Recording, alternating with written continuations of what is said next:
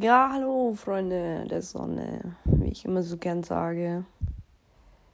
Wir befinden uns gerade in einer Jahreszeit, die immer, wo viele Menschen ein bisschen in so ein Loch fallen und da in diesem Loch ein bisschen rumvegetieren, kann man sagen. Es ist diese düstere Jahreszeit, dieser Übergang von Herbst zu Winter. Aber man man schätzt noch oder man liebt noch oder vertraut auf das Schöne im Herbst, wie die bunten Blätter, die man beim Spazierengehen sieht oder das Wetter, das ist zwar die Sonne scheint, aber es ist brutal kalt und ja gut, vor zwei Wochen hatte es noch 20 Grad, was echt nicht normal ist für November, aber so ist unsere Welt heutzutage und ich glaube, wir müssen damit leben. Aber irgendwie ist es scheiße zu sagen, weil eigentlich sollten wir nicht damit leben. Unsere Welt sollte nicht damit leben, dass sie täglich wärmer wird und alles immer schwieriger wird für die Welt, für die Menschheit. Und in dieser düsteren Jahreszeit trifft es auch mich immer wieder, dass ich Angst habe vor dem Dunklen, vor dem, vor dieser frühen Dunkelheit, vor dieser Bedrücktheit, sei es der Nebel oder Regen oder Schnee oder Kälte. Eigentlich unglaublich schöne Naturwunder, die uns da das Wetter bringt, aber manche Menschen können damit besser und manche weniger. Und ich bin eher jemand, der das weniger kann, aber ich glaube, das habe ich mir so eingetrichtert. Ich glaube mittlerweile, dass ich ganz gut mit der Jahreszeit mitlaufen kann. Ich habe die letzten Jahre immer Vitamin D-Tropfen genommen und es hat mir echt geholfen. Da war ich auf jeden Fall etwas lebendiger. Also kann ich nur empfehlen, wenn da irgendwelche Menschen von euch da draußen auch so ein bisschen mit dem Winter und Herbst zu strugglen haben, dass es zu sehr auf unsere Stimmung schlägt. Und ja, jeder Mensch hat so sein eigenes Päckchen zu tragen, so wie ich auch. Und gerade so eine Zeit, wo viel Stress ist, viel Schulstress und ähm, ich denke mir dann immer, diesen einen Satz, dieser eine Satz, der, den ich mir immer vor Augen führen muss, nämlich, ich weiß, dass es gerade schwierig ist und ich weiß, dass es gerade stressig ist und ich weiß, dass gerade alles so ein bisschen am, am, am, am halben Faden hängt, am, aber auch wenn alles so stressig ist und schwierig, gibt es irgendwann mal eine Zeit danach. Und meine Zeit danach ist der Moment, wenn ich in, nach der Ausbildung, wenn ich die gemeistert habe, diese fünf Jahre Erzieherausbildung, und dann der Moment kommt, wo ich in den Flieger steige und ins warme Asien fliege und dann denke ich daran, wie ich mit einheimischen Kids Fußball spiele in, Ital in Thailand. Ich denke daran, wie ich in Sri Lanka am Meer spazieren gehe. Ich denke daran, wie ich in Bangkok durch die belebte Stadt schlendere, wo ich überall Szenen aus Hangover sehe. Ich denke an so viele Kleinigkeiten, die mich noch, die mich noch überrumpeln werden in meinem Leben. Weil diese ganzen Momente, die ich mir vorstelle, die sind noch so weit weg, aber ich hole sie mir so nah her, dass ich sie schon so sehr spüre. Aber ich weiß, das ist nur noch die Vorfreude. Es, der Moment ist noch nicht da und er ist auch noch nicht greifbar, weil es noch zwei, drei Jahre dauert, bis auch das ganze Geld da ist. Aber einzig und allein der Gedanke daran, dass mein Ikigai, also mein Grund dafür, jeden Tag aufzustehen, jeden Tag was zu sparen an Geld. Mein Ikigai ist diese Reise nach Asien. Dafür lohnt es sich zu leben, dafür lohnt es, zu, lohnt es sich zu arbeiten, dafür lohnt es sich für mich, die Ausbildung durchzuziehen und ähm, einen Job zu machen, der zwar nicht so gut bezahlt ist, wie er eigentlich bezahlt werden sollte, aber der mir unglaublich viel Spaß macht und um das geht es mir. Weil auch mit dem Geld, das ich da dann verdiene als Erzieher, kann ich viel wegsparen, solange ich zu Hause wohne.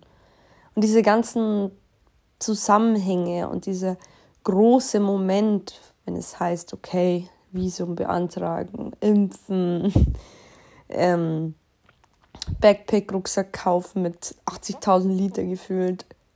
Wenn der Moment langsam kommt, dann, dann ist endlich das erreicht, wofür es sich lohnt, durch diesen Winter zu kommen, durch, durch das Tief zu kommen, das man vielleicht gerade hat, durch die schweren Zeiten, anstrengenden Zeiten, stressigen Zeiten, zeitintensive Lernzeiten. Da lohnt es sich, da durchzukommen, wenn dann irgendwann mal der Moment kommt, wo man seinen Lebenstraum erfüllt. Und ich habe schon mal einen Lebenstraum erfüllt der Moment, als ich mein Buch veröffentlicht habe. Und darauf habe ich auch zwei Jahre hingearbeitet und dieses Werk verfasst. Und das ist es heute, worüber ich so ein bisschen reden will, nämlich so dieses, diese, Zielstrebig diese Zielstrebigkeit. Das Leben sollte eigentlich nicht aus einem bestimmten Ziel bestehen oder es sollte nicht ein großes Ziel sein.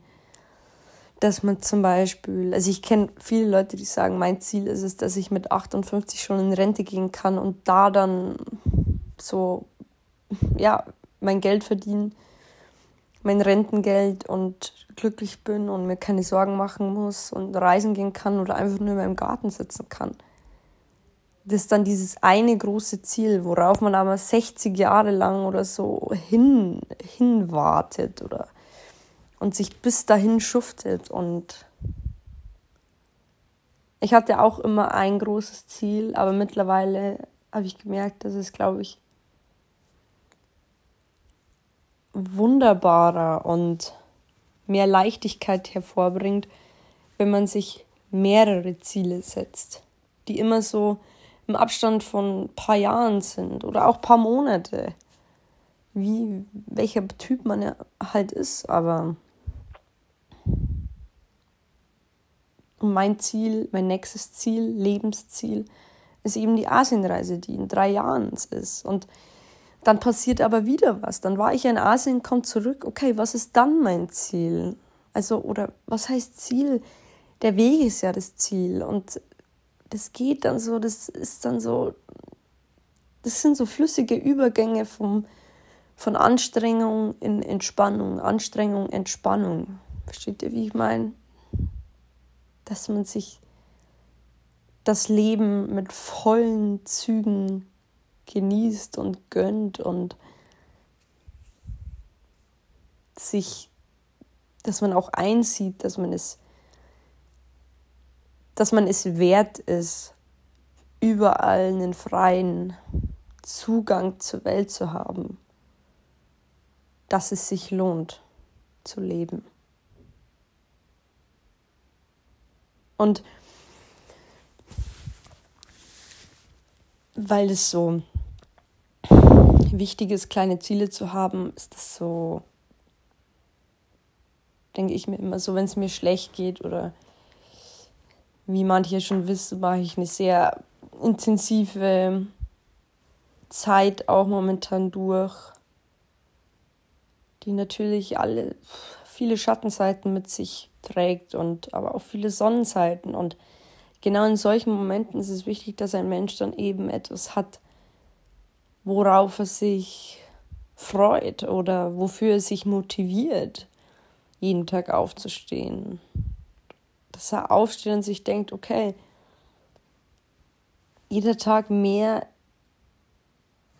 ist wertvoll. Jeder Tag ist, ist ein Tag, wo ich einfach immer näher meinem Ziel rücke. Und das ist so, so wichtig. Und ich denke mir so, wenn man jetzt so in den esoterischen Bereich geht, ich habe jetzt viele esoterische Sachen in letzter Zeit ausprobiert. Ich war bei einer, wie heißt das, bei einer Heilpraktikerin oder ja, kann man jetzt so nicht sagen, aber sehr so esoterische Frau. Und auch habe ich Tarotkarten legen lassen und ähm, nicht, weil ich unbedingt die, die Antwort auf alles herausfinden möchte, sondern einfach, weil weil es irgendwie spannend ist, weil es einfach nochmal so ein kleiner Kick im Leben ist oder so ein kleiner Anstoß im Leben, worüber man sich Gedanken machen kann. Und es gibt Menschen so wie mich, die einfach gern über das Leben nachdenken und philosophieren, mal mehr, mal weniger. Und das sind natürlich so Rituale oder ähm, Durchführungen im esoterischen Bereich natürlich sehr sinnvoll oder helfen einem irgendwie dabei, sich selbst und sein, sein Lebensumfeld zu verstehen. Ob man daran glaubt oder nicht, ist, muss man dann im Nachhinein, glaube ich, entscheiden. Klingt es zu weird oder ergibt es schon irgendwie Sinn? Aber man darf nie weil klar, die Esoterik ist natürlich auch irgendwo gefährlich, wenn jetzt so wie alle Themen auf der Welt irgendwo seine Gefahren mit sich trägt, ist die Esoterik natürlich auch was, wo man sich sehr drin verlieren kann und äh, voll drauf aufhängt. Und aber ich habe das einfach gemacht, weil ähm, mir das jemand empfohlen hat und dann war ich da und das ist einfach das war dann so eine alte Frau und ähm, man erzählt dann so, ja, warum man hier ist, welche Probleme man hat und ähm, bei mir war halt das Essentielle eigentlich das, dass ich manchmal das Gefühl habe, dass irgendwas in mir selbst nicht ich bin. Ich sage manchmal Sachen, mache Sachen, die, wo ich mir im Nachhinein denke, hey, das, das würde ich eigentlich niemals machen. Warum bin ich gerade so? Das entspricht doch gar nicht meinem meinem inneren Bild von mir selbst so. Und an diesem Tag, wo ich dieses esoterische Dings gemacht habe, hat dann vieles auch einen Sinn ergeben. Ich, ich schiebe jetzt nicht den, den, den alleinigen Sinn auf, den, auf das Ergebnis, was bei dem esoterischen Zeugs da rausgekommen ist, auf keinen Fall. Es gibt noch andere Gründe dafür, aber es ist auch ein Grund oder es kann auch ein Grund dafür sein. Ob es richtig oder falsch ist, wird sich herausstellen oder auch nicht. Und ich finde es, ich würde es jedem mal ans Herz legen, einfach das mal auszuprobieren. Auch einfach so for fun einfach. 50, 60 Euro zu zahlen, zu so einer Esoterik-Tante gehen, aber die also da, wo ich war, die hatte echt Erfahrung und war auch eigentlich Heilpraktikerin und ähm, Osteopathin und so. Und es ist so, man sitzt dann da und erzählt das alles und dann holt sie ihr Pendel raus und du sitzt so gegenüber. Und dann eröffnet sie sozusagen mit dem Pendel die Geisterwelt und spricht mit den Geistern und hat dann auch gefragt, wie viele Seelen ich habe und eigentlich sollte ein Mensch nur eine Seele besitzen. Und da hat das Pendel dann voll krass nach, nach, nach der, auf die Zahl 2 gependelt sozusagen. Also die Geisterwelt, die Energie, die in diesem Raum, dann ist es so spürbar und hat dann sozusagen gezeigt, ja, es sind zwei Seelen gerade in mir, in dir, in mir sozusagen und meine zwei Seelen, also ich bin eine Seele und dann habe ich noch eine Seele und wir kennen uns schon seit 900 Jahren anscheinend. haben schon viel durchgemacht und so und es klingt alles so so weird einfach. Man sitzt da drin und dann sagt die Frau wirklich, ja, du bist die zweite Seele und ihr, könnt, ihr kennt euch aus 900 vorherigen Jahren und bla bla bla. Und du denkst so, also an sich lebt ja mein Körper erst seit 22 Jahren aber klar, was ist mit der Seele? Glaubt man an sowas, dass Seelen einfach dann weiterleben und in andere Körper gehen oder einfach umherschweben wie ist es? Was ist eine Seele? Was ist das genau? Was ist das überhaupt so? Das ist so, oh, das ist so krass. Und ich glaube, dass die Wissenschaft, die Menschheit niemals herausfinden wird, was wirklich eine Seele ist. Was mit der passiert. Also, versteht ihr? Also, das ist so, so was Geheimnisvolles, was, was nie zu Licht kommen wird. Genauso wie wir Menschen niemals das ganze Universum erforschen werden können. Es ist so, es bleibt ein Geheimnis.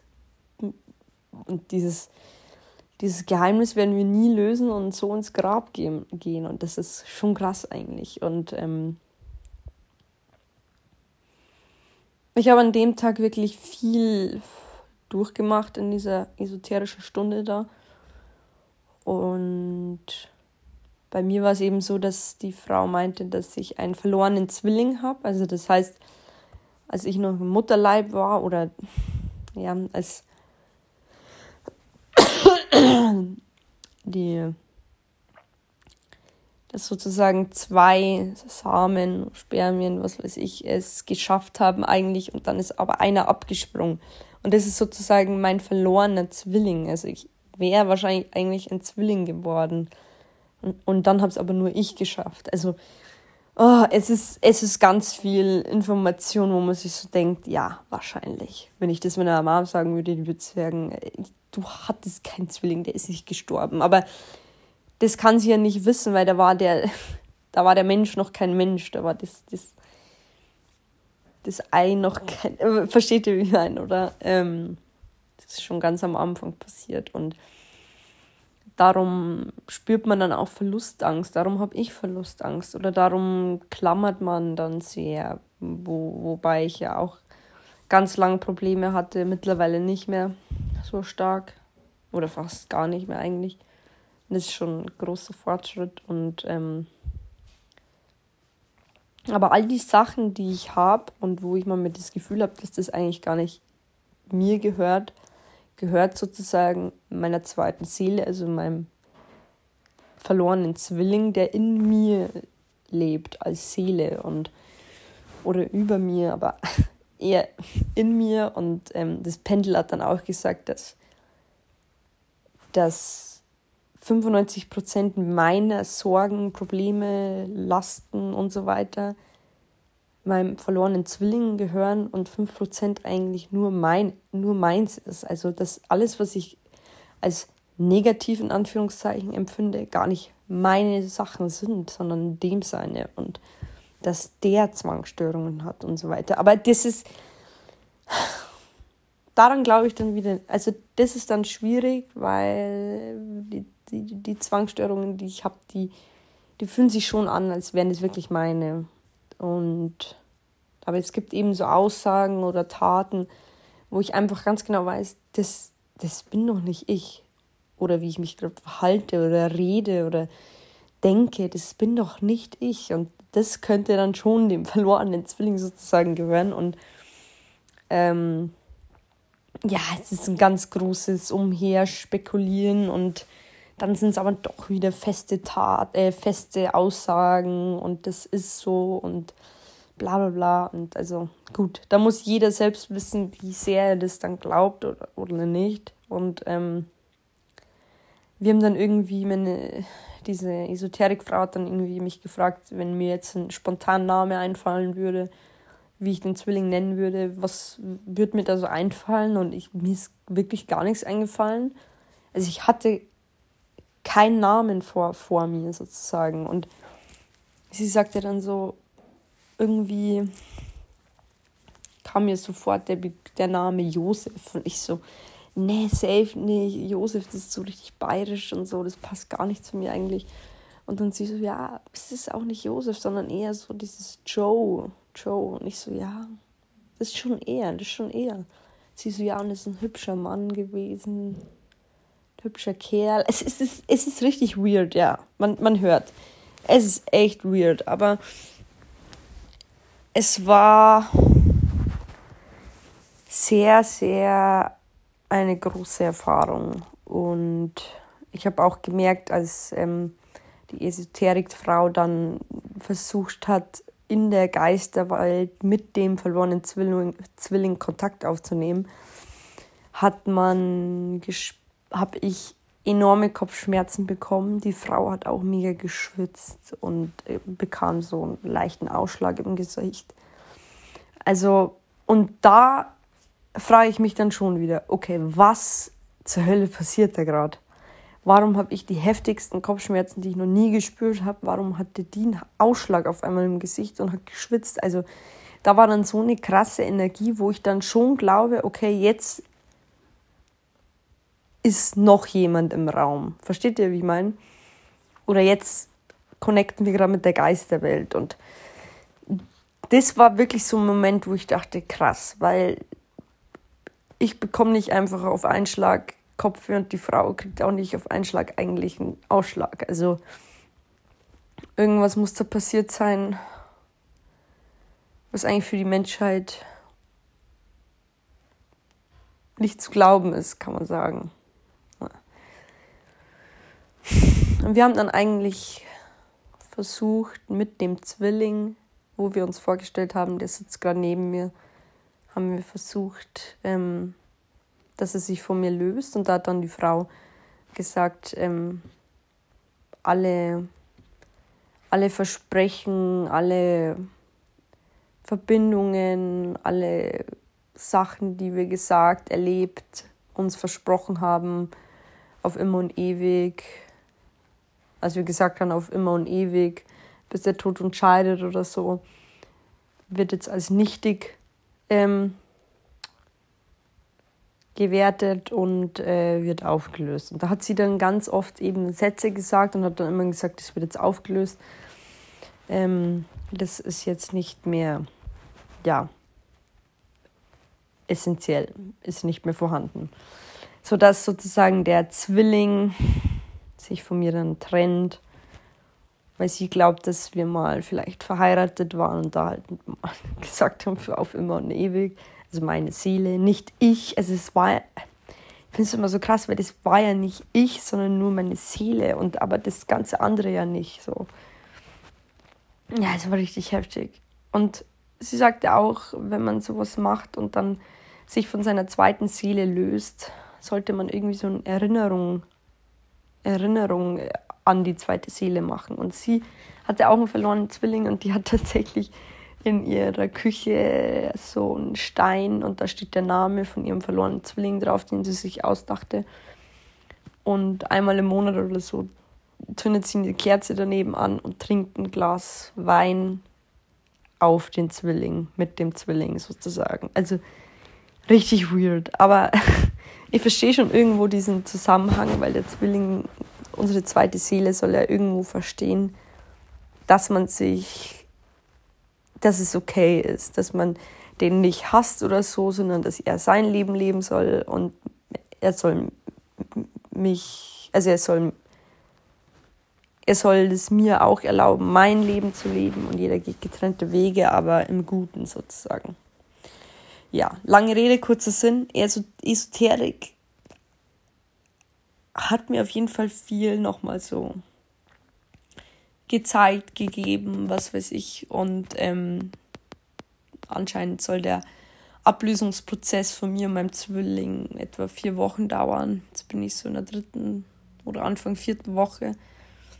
Und man merkt dann anscheinend, wenn man sich so ein bisschen erlöster fühlt. Und ich bin auch nach dem Termin so viel anders heimgefahren, hatte keine Musik im Auto an, was sonst immer an ist, war komplett tiefenentspannt, ganz anders einfach. Und das war für mich schon so ein Zeichen, dass ich schon irgendwas auslöste in mir. Und ähm, dass man die Esoterik, glaube ich, nicht so sehr als übernatürlich spirituelle Sachen sehen soll, sondern dass, glaube ich, vieles an der Esoterik nicht ganz so falsch ist, sondern wahr. Wie sehr man daran glaubt, ist halt die Frage. Und ja, ich bin jetzt nicht jemand, der da voll dran glaubt, aber es war auf jeden Fall eine Hammer-Erfahrung, die ich euch jetzt einmal mal so erzählen wollte. Und euch sagt, ihr macht es auch einfach mal ist natürlich schon heftig, was man da so hört und erfährt.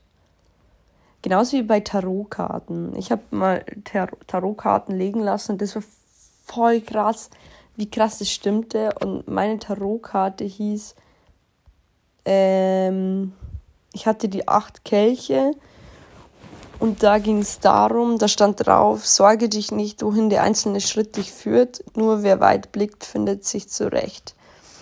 Und das fand ich so fucking passend, weil die Tarotkarte erklärt sozusagen, will mir weismachen, dass ich endlich mal einfach nur glücklich sein soll oder dass ich mir erlauben soll, glücklich zu sein, dass ich nicht alles auf einmal machen muss, dass ich eine Leidenschaft ausführen kann und nicht tausend auf einmal an einem Tag, weil ganz viele Leidenschaften zu haben, hindert einen daran, in einer Leidenschaft Fortschritt zu erzielen.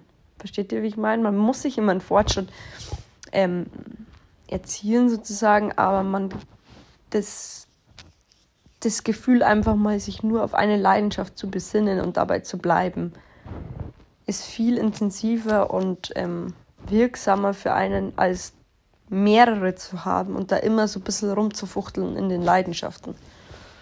Vor allem, wenn man eben Fortschritte sammeln möchte in einer Leidenschaft, wie jetzt zum Beispiel bei mir mit dem Schreiben, dass ich wieder weiterschreibe. Aber dann denke ich mir wieder, ja, okay, jetzt äh, lese ich erstmal drüber und dann tue ich zeichnen. Ja, und dann lese ich noch ein bisschen und dann gehe ich spazieren. Und äh, lauter Sachen kommen dann auf einmal zu. Und einfach diese Kunst, dass man wirklich man sich auf eine Sache besinnt, hat mir da einfach diese Tarotkarte wieder so. Ähm,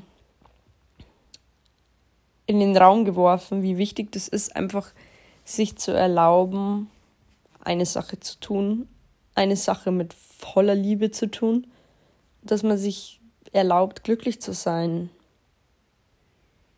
Glücklich zu sein. Ja. Wie fühlt sich das an, glücklich zu sein? Das ist auch immer so mega schwierig. Wie, wie, wie ist es, glücklich zu sein? Bin ich glücklich oder bin ich einfach nur zufrieden. Aber ich will mich nicht mit einem Leben zufrieden geben, das nur lediglich in Ordnung ist. Will ich nicht. Das ist auch schon wieder so eine fucking große Lebensaufgabe oder so ein kleiner Clou irgendwie herauszufinden, bin ich glücklich? Was macht mich glücklich? Was macht mich nicht glücklich? Oder wenn ich jetzt alle Mittel der Welt hätte, was würde ich mir kaufen oder ermöglichen oder was weiß ich, was mich glücklich machen würde? Also was? Stellt euch vor, ihr gewinnt morgen im Lotto 60 Millionen Euro. Was würdet ihr euch dann kaufen oder ermöglichen, was euch dann zu 100% glücklich machen würde, wenn ihr jetzt nur zu 80% glücklich seid?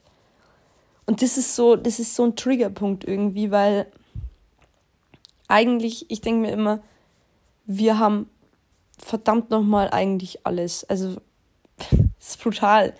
Wir haben ein Dach über dem Kopf, wir haben fließendes Wasser, wir können duschen, solange wir wollen, wir können warm, kalt duschen, wir können essen, was wir wollen, wir können trinken, was wir wollen, wir können uns frei bewegen, wir, wir können einen Job ausüben, egal welchen wir wollen, wir können jeden Monat den Job verändern, wechseln, was weiß ich, wir können wir verdienen Geld auch noch, manche mehr, manche weniger. Es ist brutal, was,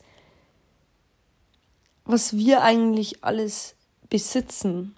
Und darüber sollte man einfach nur verdammt glücklich sein. Und klar, Dankbarkeit. Dankbarkeit. Ganz, ganz großes Wort. Und ähm, ich habe mal eine Zeit lang wirklich immer in der Früh, als ich aufgewacht bin, habe ich mich im Schneidersitz ins Bett gesessen und dann durchgeatmet, Augen zu, gesagt, wofür ich heute dankbar bin. Oder am Ende des Tages im Bett, du liegst schon kurz vorm Schlafen, habe ich für mich selbst gesagt, wofür war ich heute dankbar? Für welchen Moment, für welchen Freund, für welches Essen, was weiß ich. Und das ist, äh, ja, bringt natürlich sehr viel mehr Bewusstsein über sein eigenes Leben und ja, bewusst leben ist, glaube ich, eines der besten Sachen, die man tun kann. Weil man somit nicht so viele falsche Wege geht, sondern mehr darüber nachdenkt, welchen Weg gehe ich.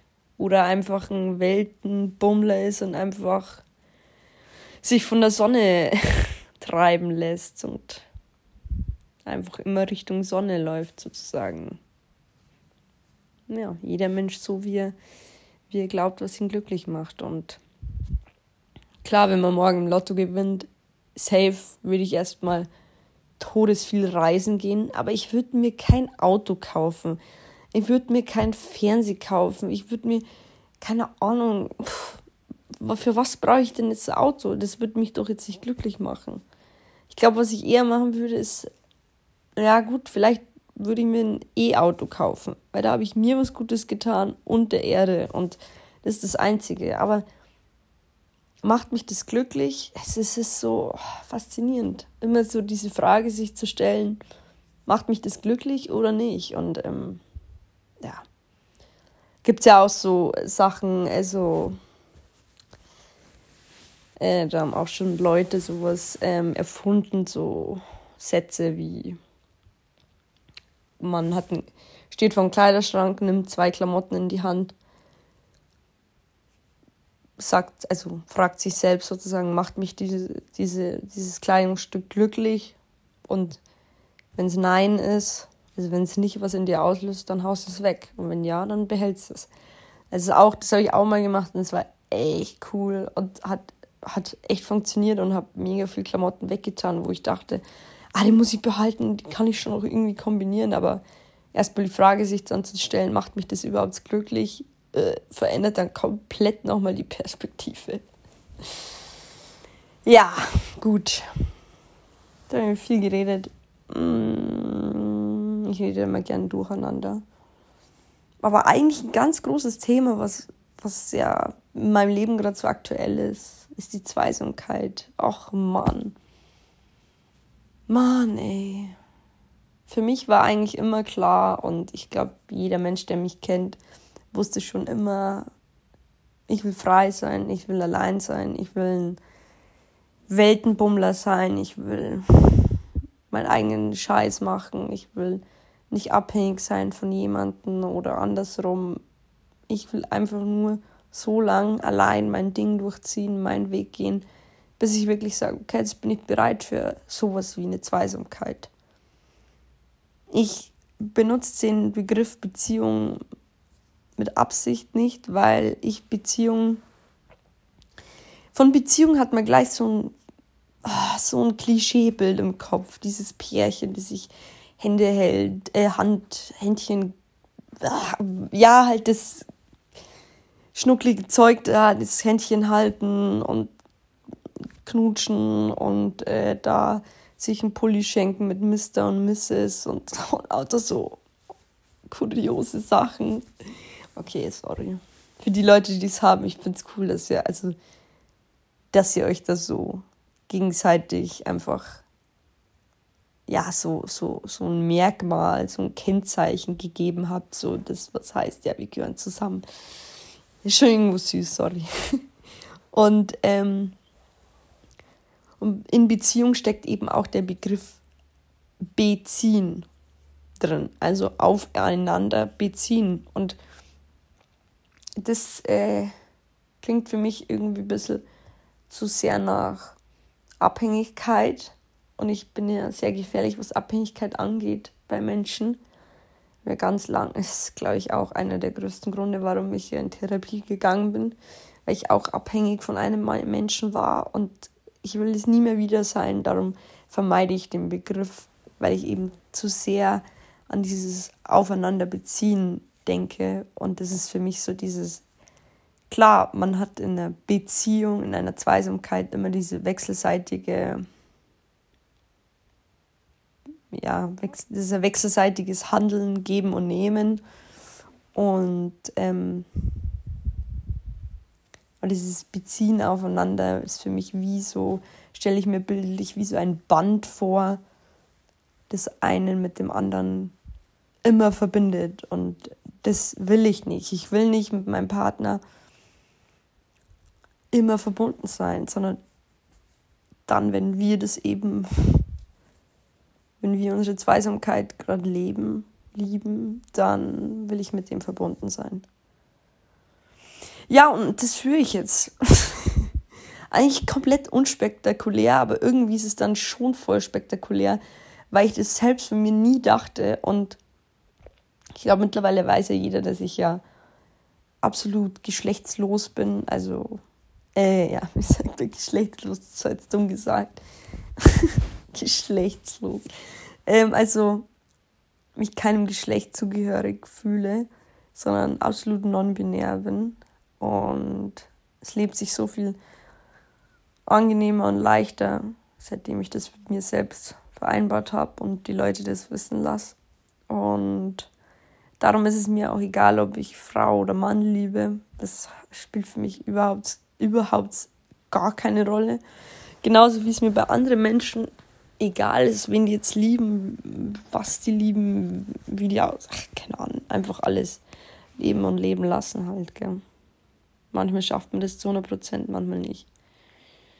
Obwohl es eigentlich so ein einfacher Spruch ist. Und klar, ich bin ein Mensch, der viel, viel, viel, viel äh, von sich selbst preisgibt. Allein in dem Podcast, was ich da alles erzähle und auf Instagram, was ich da alles mache, sag, zeig, tu, was weiß ich.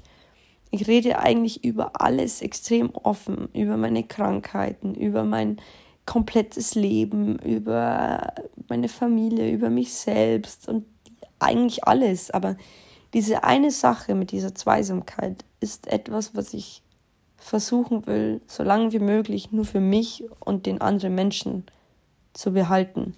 Natürlich wissen das unsere Freunde und auch noch mehr Leute und natürlich spricht sich das rum, das ist mir aber eigentlich egal.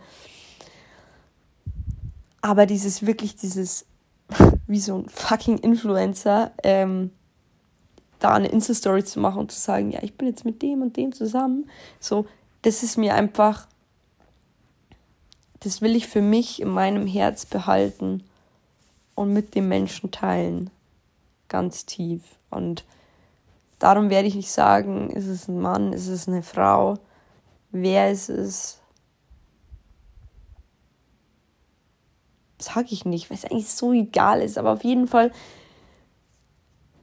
führe ich das jetzt. Und ich habe am Anfang sehr damit gestruggelt, okay, das ist, dieser Mensch ist jetzt mein, oh, das ist ein schönes, schönes Wort eigentlich.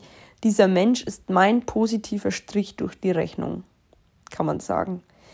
Das heißt, Strich durch die Rechnung ist ja eigentlich so was Negatives, aber mein positiver Strich durch die Rechnung ist so beides eigentlich, ist positiv und negativ, weil ich hatte so viel, ich, ich darf ja nicht hatte sagen, sondern ich habe so viele Pläne und so viele ähm, Lebensziele, wie zum Beispiel das Lebensziel, das nächste, das mit Asien.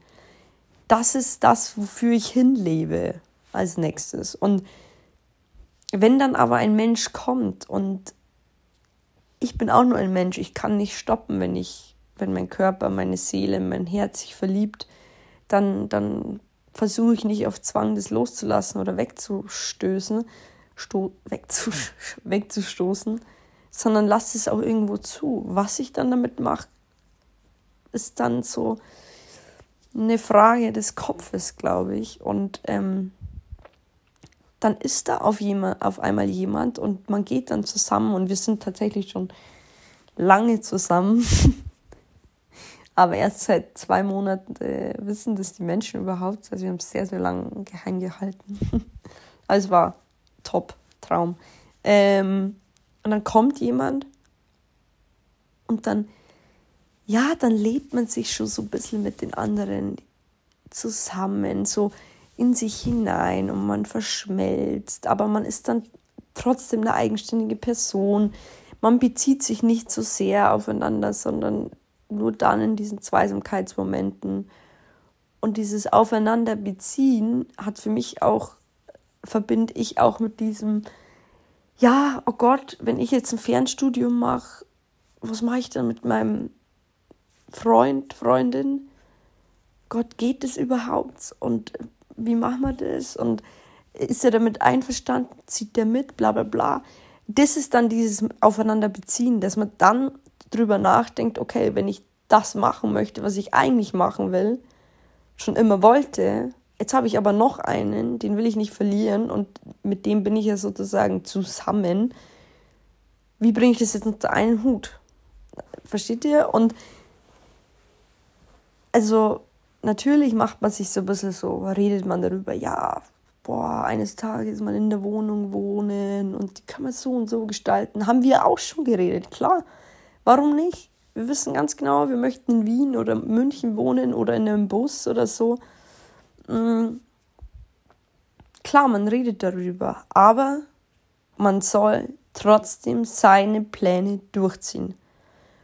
Und das heißt für mich auch, dass ich es durchziehe, vier, fünf Monate allein nach Asien zu fliegen und dort allein zu sein. Obwohl mein, mein Mensch, der andere Mensch, genau das Gleiche machen möchte. Der möchte auch, der Mensch möchte auch nach Asien für ein paar Monate und fast um die gleiche Zeit wie ich. Aber wir wollen es beide allein. Und das ist das, was einen so fucking frei macht in der Beziehung. Wenn man einfach in einer Zweisamkeit trotzdem so ein geiler, eigenständiger Mensch sein kann und seine Ziele nicht über Bord wirft oder verändert, nur weil es jetzt noch jemanden gibt, der vielleicht nicht so tickt wie man selbst und der andere Ziele hat und vielleicht sogar eben Ziele mit, dem, mit einem selbst sozusagen.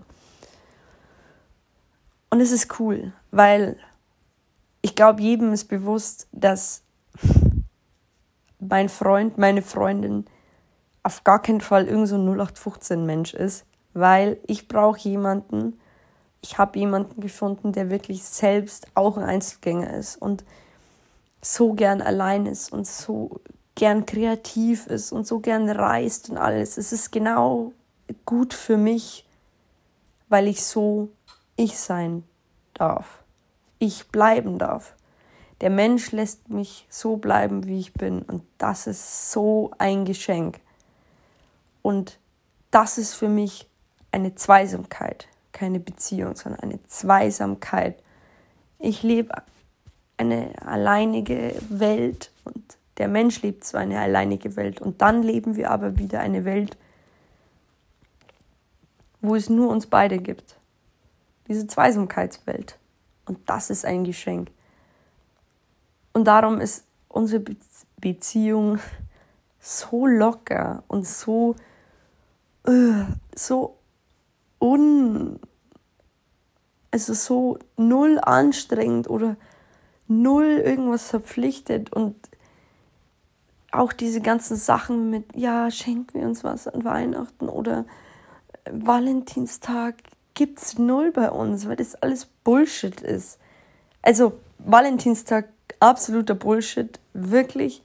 Weihnachten sich verschenken, klar, absolut normal, aber da, da habe ich immer so das Gefühl bei den Beziehungen, da steckt so eine Verpflichtung dahinter, dass man seinen Partner was schenkt und darauf habe ich keine Lust und der andere Mensch auch nicht. Und so sind wir immer beide irgendwie so voll die freien Köpfe, die sich natürlich auch extrem brauchen, aber die sich auch extrem selbst brauchen. Und ich glaube, das war der, der große Grund, dass ich dann zuließ, diese Zweisamkeit einzugehen, obwohl es, obwohl ich immer gesagt habe, erst in ein paar Jahren.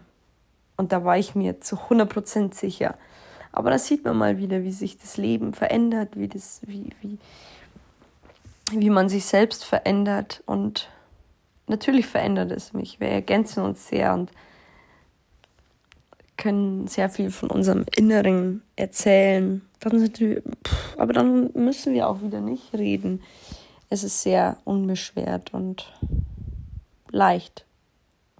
Und eine Zweisamkeit, die aus Leichtigkeit besteht, ist wirklich die einfachste. Und ich glaube auch irgendwo die, die am längsten halten kann, obwohl ich ja immer noch jemand bin, der nicht ans für immer glaubt, selbst jetzt nicht. Aber es fühlt sich leichter an und jeder Tag oder sind wir schon fast ein Jahr zusammen oder ein Dreiviertel des Jahr und wir so, hä, was? Es geht so schnell und äh, es ist alles so cool und es ist wie am ersten Tag und wir reden so viel und es ist super, es ist wirklich super. Und darum kann ich das zulassen, weil ich durch diesen Mensch ich selbst bleiben darf. Ich könnte niemals mit jemandem zusammen sein, der zu mir sagt, ja, aber du, aber weißt du schon, in drei, vier Jahren würde ich eigentlich schon gern zusammenziehen wollen und aber du weißt schon das mm, mm, mm. und kann ich auf den Geburtstag gehen und dieses nach Erlaubnis fragen. Also, sorry, aber wo, also, boah, und ich erlebe es so oft und ich weiß nicht, ob ich da, äh, ob man das wirklich in der Beziehung macht, dass man jemand anderes um Erlaubnis fragt, ob man auf diese Party gehen kann oder ob man äh, vielleicht das, ähm, ja, dieses Fernstudium machen kann. So dieses um Erlaubnis fragen, null. Du bist immer noch ein selbstständiger, eigenständiger Mensch mit äh, zwei Händen, zwei Füßen, einer Seele, einem Herzen, einem Kopf, Verstand, Bauchgefühl. Du kannst es alles selbst entscheiden. Du darfst halt nie vergessen, dass es noch jemanden gibt und dem musst du auch zeigen, natürlich, dass es ihn gibt und was er für dich ist. Egal, was für ein Einzelgänger man ist oder egal, was man tut, man darf nie vergessen, dass es schon auch noch jemanden gibt. Und ja, klar, ich weiß, dass so viele einfach nur wollen, dass ich sage, wer es ist und wie es dazu kam und lauter so Quatsch. Nein, Spaß. Ähm, aber es spielt keine Rolle. Oder doch, wahrscheinlich spielt es schon eine Rolle. Für euch spielt es wahrscheinlich mega eine Rolle. Aber ich bin glücklich und der Mensch ist glücklich. Und ähm, darüber darf man sich einfach freuen. Und man sieht mich bestimmt mal mit den Menschen oder es spricht sich eh rum. Es, das wird alles schon die Runde, in die Runde äh, um die Welt ziehen, gefühlt. Ja, so ist es. Und seit, seit, dieser, seit dieser Erkenntnis, wo mir einfach so aufgefallen ist, wie locker und leicht eine Beziehung sein kann, habe ich auch zu mir selbst gesagt, okay, mir ist es wichtig, dass ich aber immer noch mich als allererstes liebe und mein Glück, mein Glück nicht von jemand anderen abhängig mache. Und darum habe ich auch jetzt ja ein neues Tattoo. Habe ich selbst gezeichnet, obwohl es das, ähm, diese Zeichnung schon mehrmals auch auf Pinterest zu finden ist. Aber es gibt nicht so viele Tattoos davon. Und ähm, es ist eben ein Smiley, der sich selbst umarmt und sehr ja, sich selbst sehr geborgen fühlt und sich selbst lieb hat, in den Arm nimmt. Und das ist für mich immer so, ah, das ist für mich so wichtig geworden, dieser Satz, umarme dich selbst. Und auch wenn ich eine Zweisamkeit führe, am Ende des Tages bleibt nur ich über und ja, am, am Ende des Lebens zählt nur, was ich alles erlebt habe und wie ich mich gefühlt habe. Dieses, wie ich mich gefühlt habe. Das zählt am Ende unseres Lebens. Was habe ich alles getan? Wie habe ich mich gefühlt? Mit wem habe ich es geteilt? Oder habe ich es mit niemandem geteilt, außer mit mir selbst? Und dass man dann wirklich in Geborgenheit mit sich selbst sterben kann, Abschied nehmen kann vom Leben oder auch einfach jeden Tag sich am Ende des Tages mal kurz selbst drückt. Und ähm, mich hat mir jemand gefragt, wie es denn gehen soll, aber es geht doch ganz leicht. Und ich habe schon öfters, glaube ich, in Podcasts gesagt, dass man es machen soll. Einfach die Arme um sich schlingen und den Kopf in den Nacken, äh, so an die Schulter legen und einfach mal sich selbst spüren und lieb haben. klingt weird, aber ist, glaube ich, eines der liebevollsten Gesten, die man sich selbst geben kann. Ja. Und das jetzt so auf meinem Arm zu haben, erinnert mich daran, dass ich nicht vergessen soll, mich selbst zu umarmen.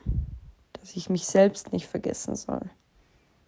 Und dass auch wenn ich so hoch, heilig, krass durch alle Welten und Gesetze der Welt verliebt bin, dass ich nicht vergessen darf, dass, dass es auch einfach nur mich geben kann und mal gegeben hat, nur mich, ohne irgendeinen zweiten, zweite, ohne einen zweiten Menschen. ja, und so, so ist das Leben gerade. Und wie gesagt, all die Dinge, die, auf die ich mich freue, sind noch weit weg. Asien ist noch weit weg, aber allein dieser Gedanke, eines Tages durch das warme, buddhistische Asien zu schlendern, mit dem Mova umher zu düsen, laut zu schreien, während man durch Palmen fährt, am Wasser steht, vielleicht auch mal ins Wasser geht. Mal schauen, ob ich, mich, ob ich es mich trauen werde. Kokosnüsse trinken, essen.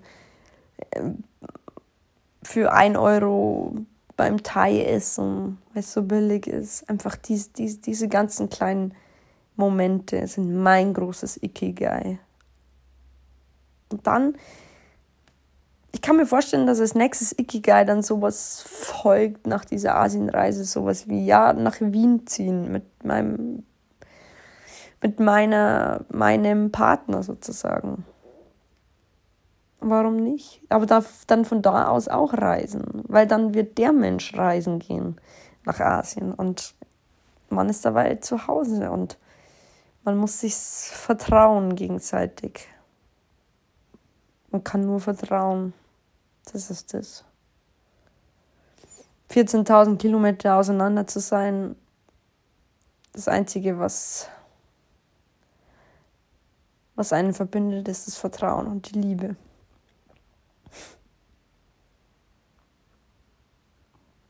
Und das Gefühl, dass man dem anderen vermitteln möchte, dass er einfach nur verdammt viele Erfahrungen und Spaß sammeln soll.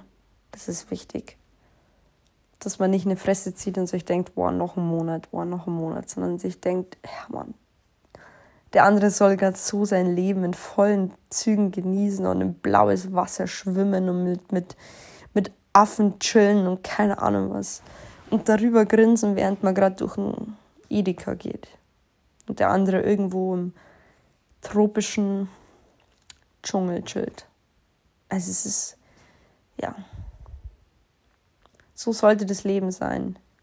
Zusammen mit jemandem kann man sein, aber man muss auch allein sein können.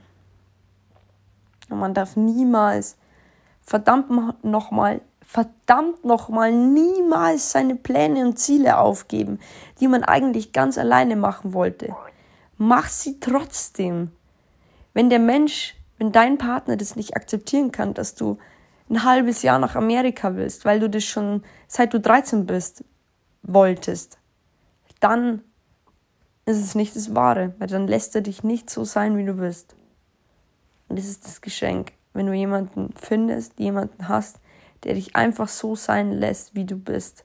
Und nicht nur vom Äußeren oder von den Werten, die du hast oder von den Taten, die du machst oder von den Macken und Kanten, die du hast, sondern auch von dem, wie deine Lebenseinstellung ist und was deine Pläne und Wünsche und Träume schon seit Jahren sind. Lass dir die nicht nehmen. Und werd nicht blind vor Liebe oder wuschig vor Liebe und schieb dann die Pläne weg und ändere sie oder denk, ach, ich kann ja den mit in meinen Plan schmeißen. Klar kannst du das, klar. Aber denk immer daran, dass du mal daran gedacht hast, das will ich ganz allein erleben. Und was du dann machst, deine Entscheidung aber. Man muss sich immer fragen. Und es gibt ja diese großen Glaubenssätze, oh, in der Psychologie ganz viel angewendet, vor allem in Therapie habe ich selbst auch schon ganz viel jetzt machen müssen. Und diese Glaubenssätze sind einfach dieses, gleich mal positiv in den Tag, Tag zu starten und nie, man, man soll nicht sagen, heute wird ein guter Tag, sondern einfach, heute ist ein guter Tag. Oder ich schaffe die Probe und nicht ich werde die Probe, Probe schaffen, sondern immer dieses fest überzeugte ist, dieser Ist-Stand. Das ist so, das ist krass. Also, das dass man wirklich in der Früh aufsteht und ich habe immer gesagt, ja, heute wird ein guter Tag, aber man soll wirklich dieses ist benutzen. Heute ist ein guter Tag und darum auch. Und jetzt, und jetzt seht mal den Unterschied. Wenn wir sagen, heute ist ein guter Tag, okay. Wenn man sagt, heute wird ein guter Tag, okay. An sich beides irgendwo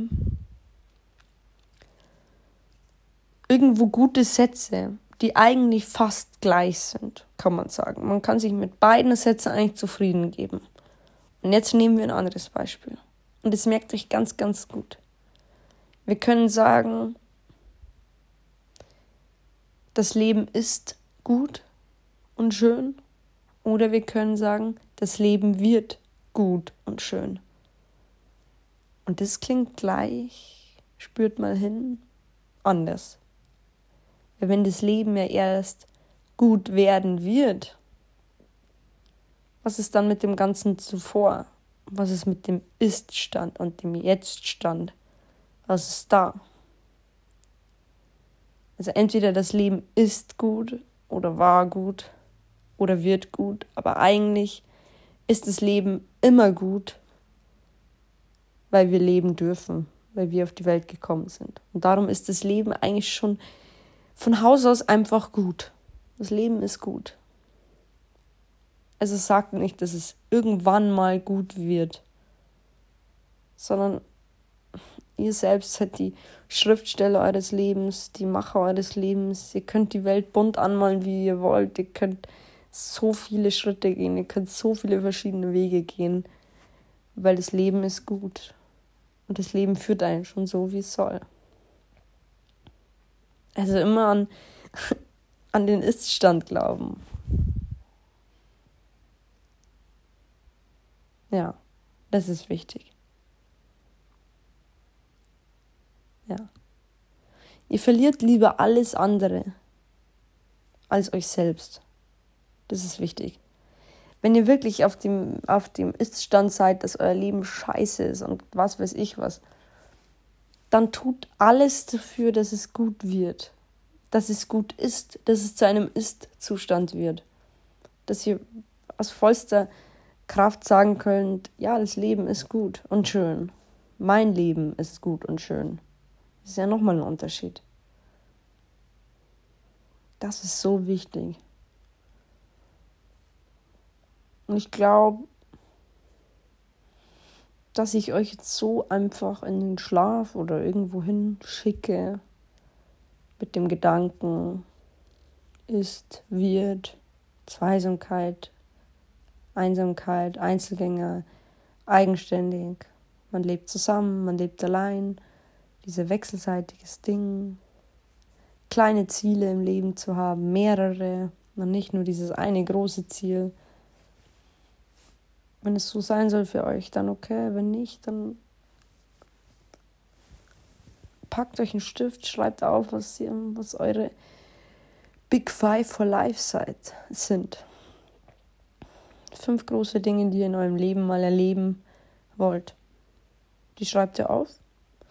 Und genau nach dem Konzept, genau auf diese Big Five for Life, lebt ihr dann.